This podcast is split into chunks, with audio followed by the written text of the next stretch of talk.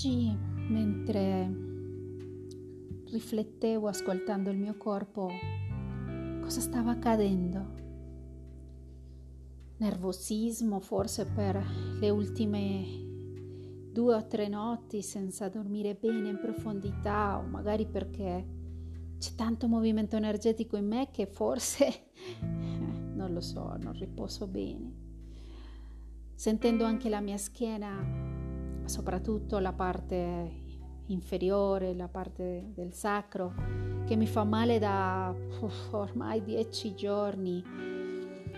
Eh, riflettevo proprio su quella sensazione di disagio che stavo provando. I miei guide, le mie guida e i miei angeli oggi mi hanno detto dai, misericordia, misericordia perché devi solo ascoltare il tuo corpo e fatti una domanda, dov'è che non, non, sta, non stai sentendo una comunione, la comune unione con te?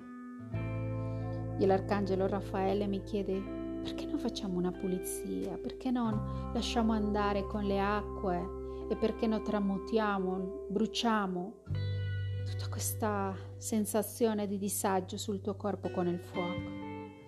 E così ho scoperto che in realtà Parte del mio disagio è la sensazione di portare il peso sulle spalle, di portare a volte un peso che non riesco a capire da dove viene, perché sento che non è il mio, sento che è il peso degli altri.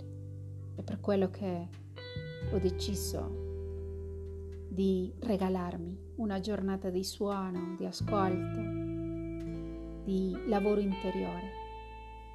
E con questo ti invito a lasciare andare il peso e il passato.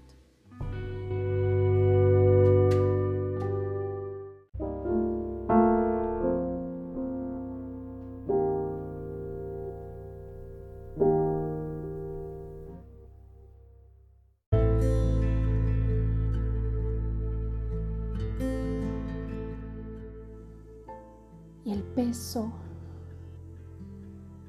sulle spalle comincia a fare male e il collo comincia a fare male.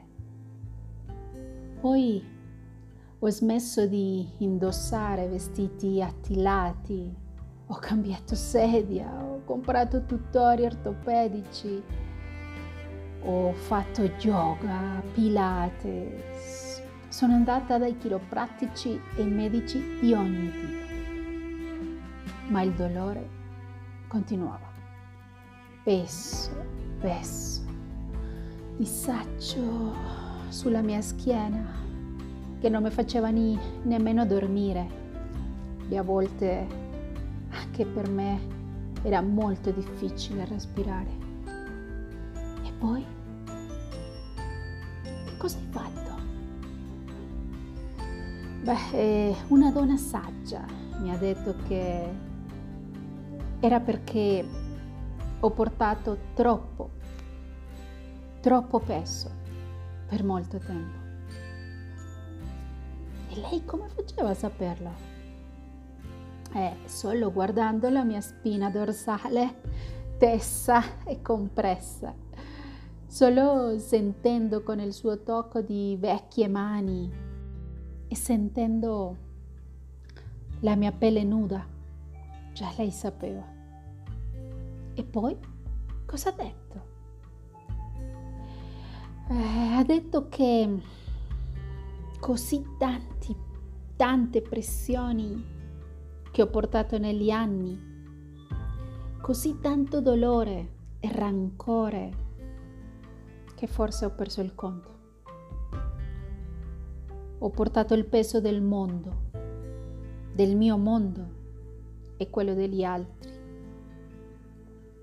E poi ho esalato tutto il respiro che avevo trattenuto per oltre due decenni o forse di più. E ti ha detto come curarti? Lei ha preso le mie mani sulle sue, mani di quelle vecchie, sagge, mi ha fatto abbassare le mani e mi ha lasciato le spalle, mi ha sollevato il mento, mi ha fatto mettere una posizione diritta e si è appoggiata dietro di me.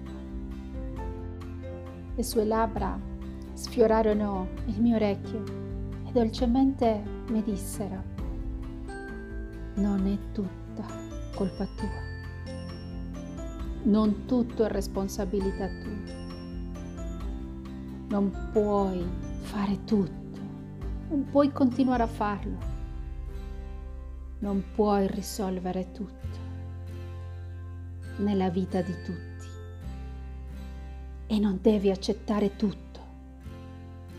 Mentre l'ascoltavo, i miei occhi hanno iniziato a versare lacrime dense come cristalli rotti.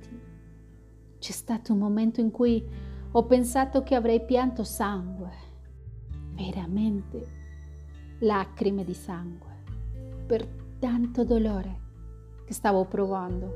E forse non me lo ricordo neanche che nella mia storia ci fosse stato tanto dolore, tanto dolore nascosto sulle spalle, sul collo, sulla colonna, sulle braccia, tutto nascosto.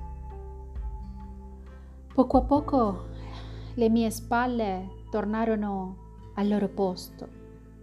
Il mio collo si sentì morbido e di nuovo sollevato. La mia schiena si sollevò come non faceva da anni e sentì le mie ossa emettere un scriccoglio spaventoso. Il peso del mondo era sceso dalle mie spalle. Il peso dei dolori del passato era finalmente sceso a terra. Stava per essere usato come un gradino. E ti ha detto altro. I suoi occhi da lupo mi guardarono in attesa e dissero, ci sono dolori che porti nel cuore e non possono essere facilmente rimossi impara a lasciare andare il passato o finirai per affogare il tuo futuro. E capisci anche che il perdono non fa più male di chi non sa perdonare. Io sono Monica Sitte, nella palestra per l'anima.